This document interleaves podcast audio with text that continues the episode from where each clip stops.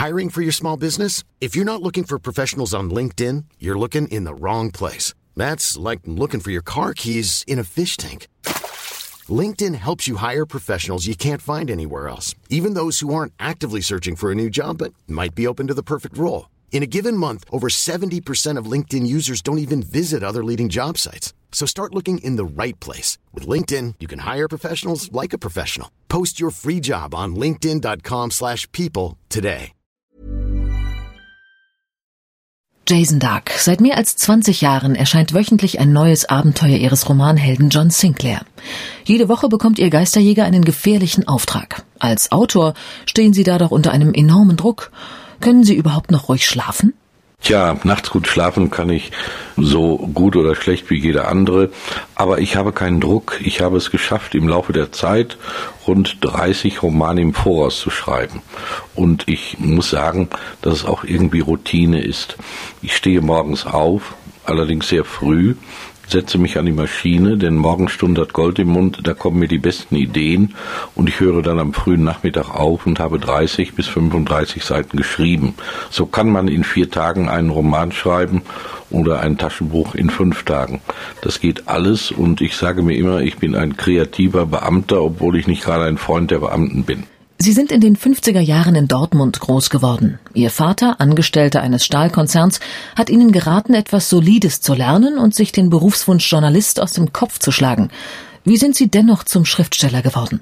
Naja, ich habe eine Lehre gemacht als Chemotechniker und äh, habe aber nie das Schreiben vergessen, denn es interessierte mich immer, etwas schreiben zu können, weil ich in meinem Leben wahnsinnig viel gelesen habe und schließlich kam der Durchbruch, nachdem ich die Bundeswehr verlassen habe. Da sagte der Verein Verlag, bitte kannst du nicht bei uns als Redakteur anfangen. Das habe ich dann getan und ich habe auch weiterhin meine Romane geschrieben. Können Sie sich an ein besonderes Ereignis erinnern, das Ihre Lust auf Bücher geweckt hat? Ja, als wir damals äh, die Druckschrift lernten, ich war im zweiten Schuljahr und ich mit einem sehr guten Zeugnis nach Hause kam, kaufte mir mein Vater zur Belohnung ein Kasperlebuch. Da war es um mich geschehen. Ich fing an zu lesen und das hat bis heute nicht aufgehört. Haben Sie sich auch schon in jungen Jahren als Autor versucht? Ja, da war ich 13, 14, da habe ich meine Bücher oder Romane genommen. Ich las das Wort Ende und dann habe ich mich an die Schreibmaschine gesetzt, denn ich konnte Schreibmaschine schreiben, das habe ich gelernt in der Schule und äh, habe dann diese Romane weitergetippt, wie mir das besser gefiel. Ihrer alten Schreibmaschine sind Sie bis auf den heutigen Tag treu geblieben. Haben Sie nie daran gedacht, auf einen Computer umzusteigen? Ich hasse Computer, ich hasse dieses Geräusch, dieses Klack, Klack, Klack, Klack.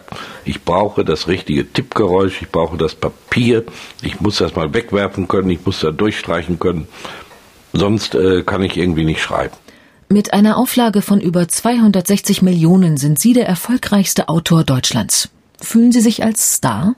Also ich denke nicht darüber nach. Es stimmt irgendwo, dass ich der meistgelesenste deutsche Autor bin, aber das kommt mir nie in den Sinn ich fühle mich immer noch als ein normaler Mensch. Ich habe auch kein Standesbewusstsein. Ich bin immer noch der Mann aus dem Ruhrgebiet. Und äh, natürlich, wenn die Zeitungen das schreiben, das freut mich dann. Aber dass ich da irgendwie ausflippe, nee, da ich, bin ich nicht der Typ dazu. Sie schreiben unter einem Pseudonym.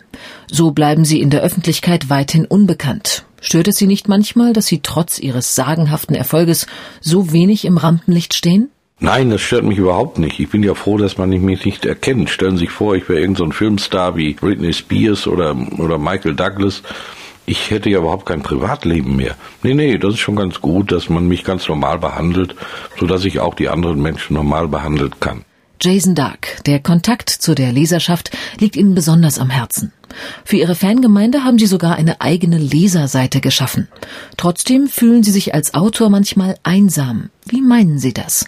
Man sitzt in einem Turm, ich in meinem Dachkämmerlein, schreibe meine Romane runter, stelle mir vor, wie ein Regisseur, dass ich vor meinen Augen eine Leinwand habe, lasse die Personen agieren, aber wenn die Autogrammstunden sind, dann bekomme ich eben dieses Feedback und das ist toll, das macht mir auch Spaß, aber ich äh, bin der Typ, der nicht da jede Woche hinfährt, sondern zwei, dreimal im Jahr, das reicht mir. Sie bewahren alle Leserzuschriften auf. In Ihrem Archiv haben sich so im Laufe der Jahre fast 200.000 Briefe angehäuft. Brechen Sie unter dieser Flut nicht zusammen? Jeder Brief wird von mir beantwortet, entweder persönlich oder auf der Leserseite. Und ich bin manchmal so etwas wie ein Dr. Sommer des Gruselromans, denn viele Leser oder Leserinnen schreiben mir und das Kranke mir schreiben, Sinclair hat sie irgendwie nicht gesund gemacht, aber hat ihnen bei der Gesundung geholfen. Wenn ich sowas lese, dann fühle ich mich irgendwie bestätigt.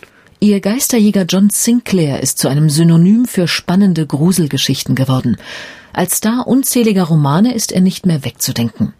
Haben Sie sein Potenzial als Serienheld sofort erkannt? Ach, die Sache war die, äh, als der Bastei Verlag eine Romanserie rausbringen wollte, Gespensterkrimi, hat man mich gefragt, kannst du vielleicht den ersten Roman schreiben? Okay, das habe ich gemacht. Ich habe meinen Helden John Sinclair erfunden und ich hatte eigentlich keine Lust, immer wieder einen neuen Helden bei jedem neuen Roman zu erfinden und habe diesen Helden gelassen.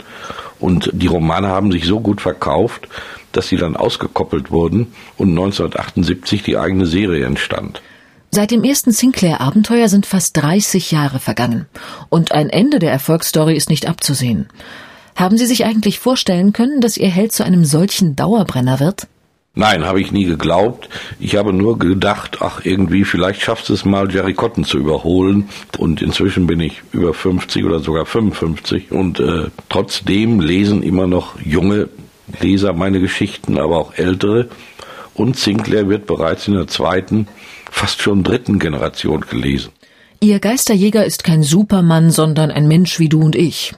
Liegt gerade darin vielleicht auch sein Erfolgsgeheimnis? Ja, natürlich, da fließt viel mit hinein. Und Sinclair ist ein Mann mit Schwächen, der auch verliert, der das Mädchen nicht immer rettet. Und ich glaube, deshalb habe ich auch 50 Prozent Leserinnen. Ich versuche so ein bisschen reales Leben mit hineinzubringen. Irgendwie haben die Leser das Gefühl, ja, dabei zu sein, dass Sinclair ein Stück ihrer eigenen Welt ist. Obwohl sie Unterhaltungsromane schreiben, greifen sie in ihren Geschichten aktuelle Probleme wie die zunehmende rechte Gewalt auf. Woher rührt dieses starke politische Engagement? Ja, ich bin ja nun ein sogenanntes Nachkriegskind und ich habe in den 50er Jahren von den ganzen Scheußlichkeiten nicht viel mitbekommen. Erst als Erwachsener habe ich gemerkt, was da passiert ist und ich habe mir sofort gesagt, das darf nie wieder passieren, da musst du was tun und wenn auch nur in meinem bescheidenen Maße auf der Leserseite oder durch die Geschichten, dass diese braune Soße nie mehr hervorkommt. Gruselgeschichten gelten häufig zu Unrecht als blutrünstig oder gewaltverherrlichend. Auf diese Schockeffekte haben Sie immer verzichtet. Wo ziehen Sie Ihre Grenzen des guten Geschmacks? Also bei mir ist die Grenze erstmal meine persönliche und dann kommt der Jugendschutz hinzu.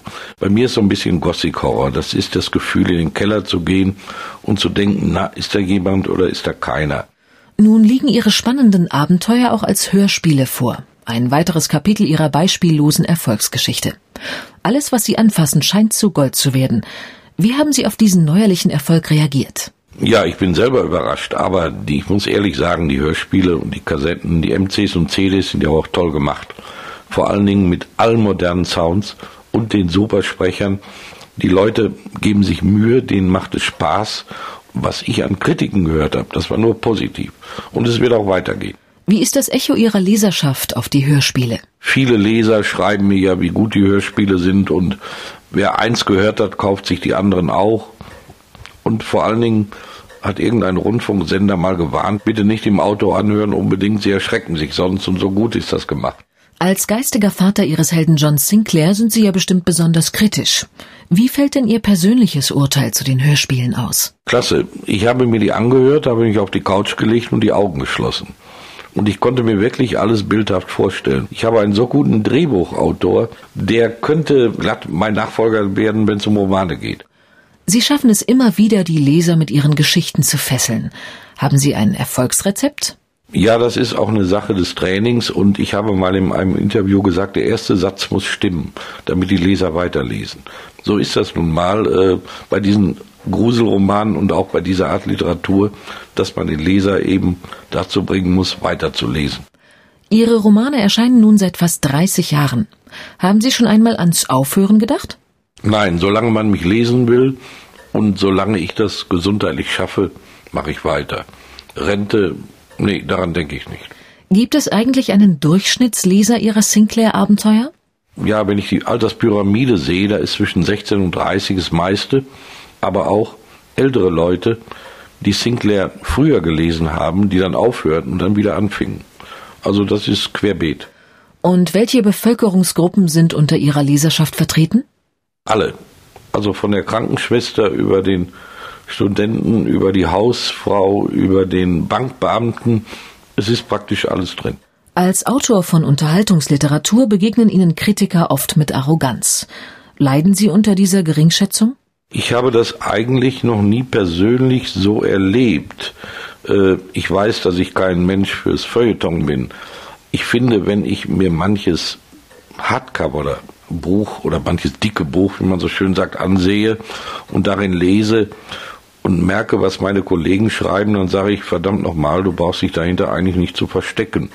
Und deshalb habe ich auch äh, keine Minderwertigkeitskomplexe. Wie würden Sie Ihre Romane charakterisieren? Auf jeden Fall ist es eine Unterhaltung, die Spaß macht und es ist so, dass man mir schreibt, ja, John Sinclair ist so etwas für die ganze Familie. Der Opa liest das, die Oma liest das, meine Mutter, ich lese es jetzt auch und mein Onkel, der sagt, ach, das habe ich doch auch gelesen und da hast du noch ein paar. Irgendwie ist das wie so manche Radiozeitschrift aus den 50er Jahren, gehört John Sinclair zur Familie.